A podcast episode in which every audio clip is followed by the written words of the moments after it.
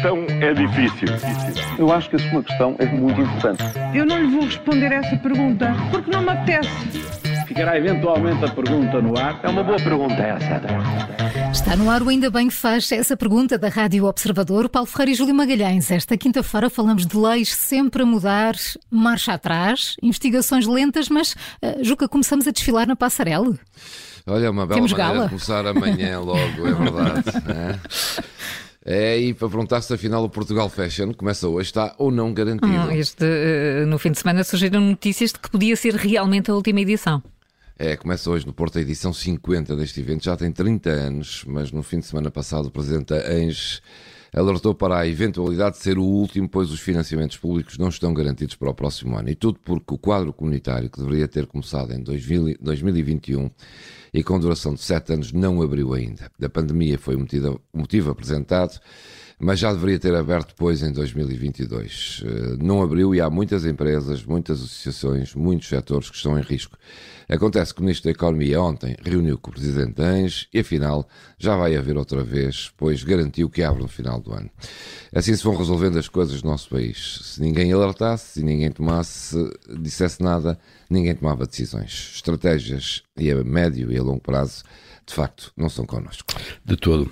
Olha, de que é que as autoridades estão à espera para abrir um inquérito judicial vasto, sistemático e estruturado aos crimes sexuais na Igreja? Olha, para já o Ministério Público está a investigar as denúncias que, que lhe vão chegando. Sim, já sabemos de algumas, de facto, que, que estão a chegar de forma dispersa e pontual, eh, ou que são enviadas pela Comissão Independente, que está a fazer o levantamento dos casos a partir de revelações de quem se diz vítima de abusos. Mas a dimensão dos crimes eh, exige certamente uma atitude que seja mais organizada e com mais meios. Os meios judiciais têm meios, eh, podem recorrer a meios legais de acesso a provas e a indícios que são muito mais vastos. E se isto não é uma prioridade judicial numa sociedade que se quer decente, então não sabemos o que poderá ser prioritário. Ou então não somos a tal sociedade decente que gostávamos de acreditar que somos, não é? Olha, e se há pouco falei de estratégia, eis uma que está a ruir aos bocados. Para lá, até estava com o micro desligado. Agora estamos a falar do quê? Maria João Explica-te, explica-te, Júlio. Explica-te lá. Uh, das uniões de freguesias, lembram-se que hum, a freguesia era uma freguesia e que depois várias freguesias passaram a ser uma união de freguesias. Parecia estar na escola agora. Sim. É verdade. É isso. A ideia era conter custos, eh, tornar mais ágil o processo, não haver tantas quintas para acudir e ter-se uma perspectiva mais, uma, mais abrangente. Estávamos em crise também.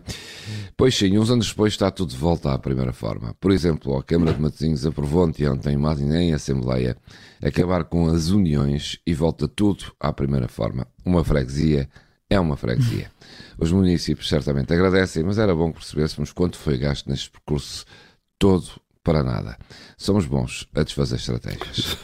Somos bo- bons em muita coisa e em mudar leis também.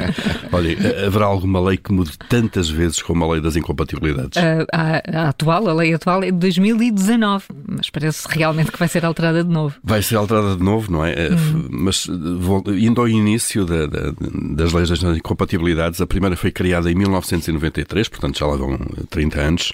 Ahm, eh, Esta primeira lei teve nove versões. Depois o Parlamento criou então uma comissão eventual para a transparência que trabalhou afincadamente ali durante três anos para chegar eh, a esta nova lei. Em 2019, eh, a tal lei de 93, eh, que teve nove versões, lá foi então alterada, mas só nestes três anos da nova lei eh, ela já vai na quarta versão. Eh, E parece que nem assim os detentores de cargos públicos conseguem cumpri-la, imagine-se, não é? E como têm o privilégio de fazer as leis que se lhes eh, aplicam, que se aplicam a si próprios, eh, os políticos preparam-se então para mudar novamente a lei. Andamos nisto a mudar as leis porque cumpri-las, de facto, não dá jeito nenhum.